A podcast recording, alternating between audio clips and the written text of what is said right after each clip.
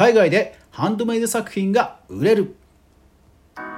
ハンドメイド作家さんで円安の今だからこそ個人輸出を検討してみたいという人は多いんではないでしょうか。エッツィをはじめ海外でハンドメイド作品を売れるサイトたくさんありますよね。ただ市場のニーズを知りませんと手間だけがかかって売れないということにもなりかねません。海外で今何が売れているのかリサーチする方法を具体的にご紹介したいと思います。それでは早速学んでいきましょう。はいどうも。フリーでマーケターをしながらクリエイター活動しています。かぐわです。この番組では成功しているクリエイターからの学びやニュース事例などを毎日お届けしています。ぜひフォロー登録よろしくお願いします。さあ今日はですねリサーチ方法の回です。まあハンドメイド作家の以外の方でもいわゆるリサーチということでは、まあ、ネタを探すということにもつながりますのできっと役立つはずですのでぜひ最後まで聞いてください、えー、海外のマーケットプレイス4つ用意しましたんで早速いってみましょう。まずは1つ目。 Etsy ですね。はい。 Etsy パソコンで見てみてください。で例えばですね私がこう箸置きをねハンドメイドで作ったとするじゃないですか。で Etsy に行って、えー、 chopstick rest と検索をします、はい、そうしましたら新しい順でまず並べ替えができます。そして全てのフィルターというところで、えー、ショップの所在地日本とか商品の種類ハンドメイドとか発送先が例えば、えイギリスとかスペインとかアメリカとか選べるんですね。でまああんまりジャン、えーと、規模として小さめのハンドメイドであれば、まあ、発送先とか絞らなくてもいいと思うんですがとりあえずこんな感じで実はもう、えー、新しい順で並べ替えをするだけでもうサクッと見ることができます。でえそれはちょっと待ってよ、えー、売れたものと、えー、売れてないもの両方出てくるんじゃないのと思うかもしれません。はい。確かにそれはその通りなんですよ。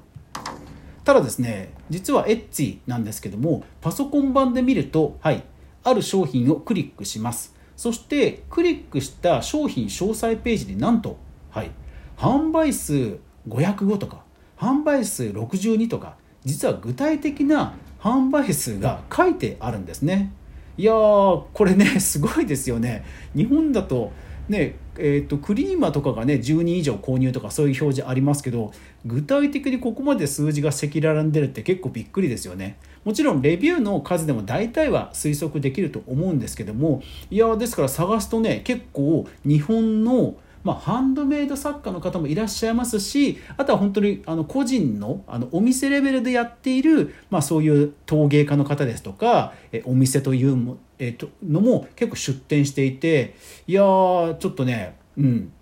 試しにちょっと1個買ってみましたんでまたいつそれはいつかレポートしたいと思います。はい。じゃあ次2個目いきましょう。はい。次はですね eBay ですね。えー、eBay というのは海外の、えー、オークションサイトの超ウルトラ大手です。でこの eBay で例えばハンドクラフトと検索します。そうしますとずらーっと並えー、検索結果出てきますがそこでまずは、え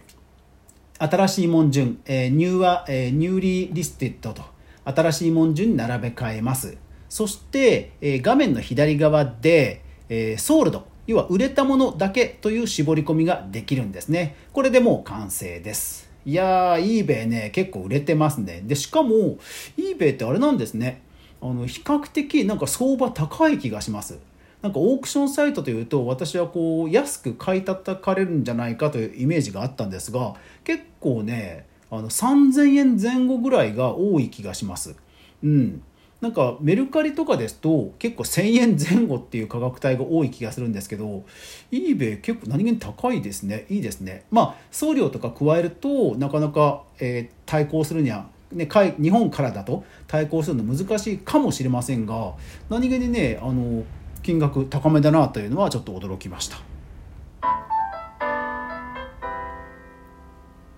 はい。では3つ目いきましょう。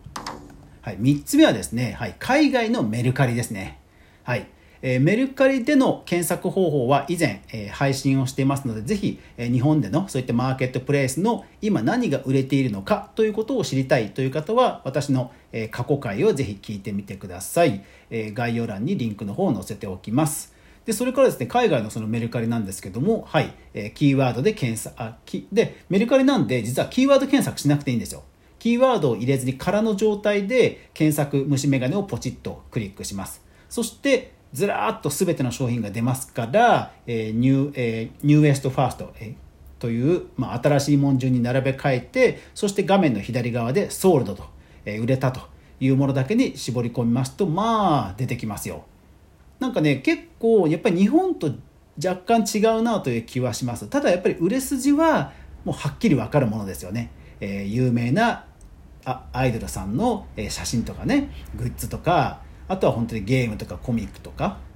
うん、ただ日本よりは結構アパレルがたくさん動いてる気がしますね。まあ時間帯にもよるのかもしれませんがアパレルとかねぬいぐるみとかは結構日本より動きが多い気がします。うん。ね、ただまあメルカリの場合はちょっとその海外に発送するというのがちょっと多分できないんですよね。それぞれの商品クリックしますとどこから発送するかというなんか from カリフォルニアとか from ワシントンとか出てきてちょっと多分そのアメリカに住んでないと多分送れないとは思う出品はちょっとできないとは思うんですがそれでもまどういうものがニーズがあるのかというのは、えー、分かりやすいかなと思います。はい。それでですね、4つ目はですね、概要欄に1つ載せておきましたんで、ぜひ見てください。ただこの4つ目のサイトがですね、実はズバリニーズを表している非常にこうユニークなサイトです。あの、なんか通常のね、販売サイトではないんですよ。で、ただ実はこれ日本の企業が作ったあるサイトなんですね。ぜひこちらは皆さん概要欄でチェックして、ああ、こんなサイトもあるのかということで皆さんの引き出し増やしていただければと思います。はい、というわけで今日は海外のマーケットプレイスで今何が売れているのかということをリサーチする具体的な方法をご紹介しました。参考になりましたでしょうか？はい。いやーでも海外でね何が売れてるかって知るのねなんかすごく楽しいですよね見ててね。あこういうのも売れてるんだとかね。新たな発見がありますね。なんかネタになりそうな気がします。というわけで今日も最後までご視聴ありがとうございました。この番組が良いと思ったら是非フォローお願いします。それではいってらっしゃい。